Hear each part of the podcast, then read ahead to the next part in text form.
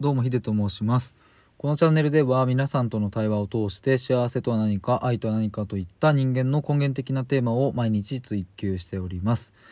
今回は対話が目指すのは新たな意味付けというテーマで、えー、お話ししていきたいと思います、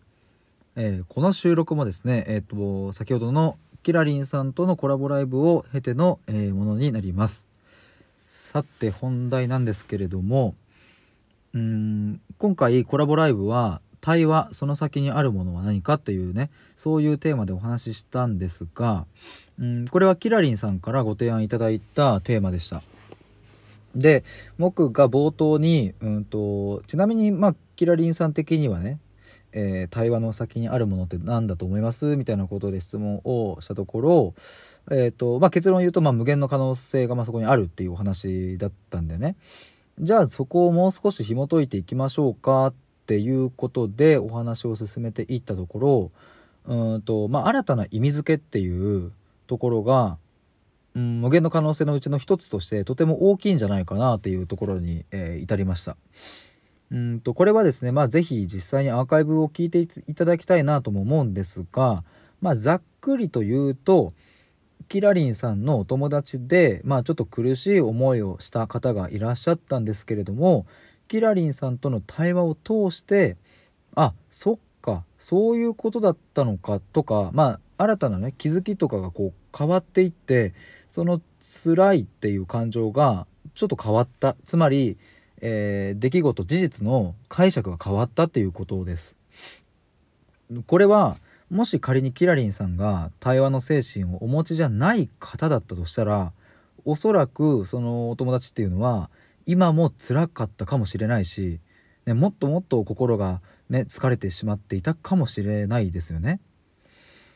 まあそう思うと対話が持つその無限の可能性っていうのは本当に計り知れないなということを思うんですがまあまあ整理すると改めてその対話っていうのは新たな意味付けっていうねえー、そういうところが大きいんじゃないかなということです。まあこれはあのそうだないろんなシーンで見られるその対話ができるっていうケースにおいてはいろんなシーンで見られるかなとも思うんですけども、うん、例えばやっぱり自分だけで、えーと、それこそトラウマとかね過去の辛い経験とかを自分だけで、えー、考えているとうんとやっぱりこう新しい意味付けが見つからないっていうケースが結構多いと思うんですね。うん辛いなっていうので、ね、なかなかこう模索してもぐるぐるぐるぐる頭の中をこう思考が巡っていくだけで何もこう解決しないっていう。でもちょっと勇気を出して重い腰を上げて友達やまあはたまたねそういうカウンセリングみたいなところでねお話をするとあれっていうあそういう見方をするんだ人はっていうことに気づくわけですよね。うん、それは相手が対話をできる場合においてなんですけれどもそこに本当に可能性は秘められているなということを僕は感じます。それこそ今日僕は1時間キラリンさんとお話ししましたが、えー、こうやって収録を何本も上げているのはそのキラリンさんとの対話があったから今新しい気づきをこうして収録をできているわけでんじゃあ今日この1時間のキラリンさんとの対話がなければ僕の人生はその話す前の価値観のまま止まっているわけですよね。そこのまんまもしかしたら1年後も2年後もその価値観のまんま言っていたかもしれません。そこは本当にまあ分からないですがただ今一つ言えることとしてはその1時間のその濃い時間のおかげで僕は新しく新しい次元に、うん、行けたなという感覚です。つまり対話っていうものに対して僕が持っていた定義やうーん感覚的に捉えている部分っていうのがいい意味で一旦壊されてまたこう作り上げられたというまあだから筋トレみたいなもんですよね。一旦筋繊維をこうブチブチ切ってその上でこう再生して筋力がこう、まあ、アップしていくみたいな、まあ、価値観を壊して、まあ、もう一回想像するみたいなことなのかなって思うんですけれどもやっぱり対話っていうものは、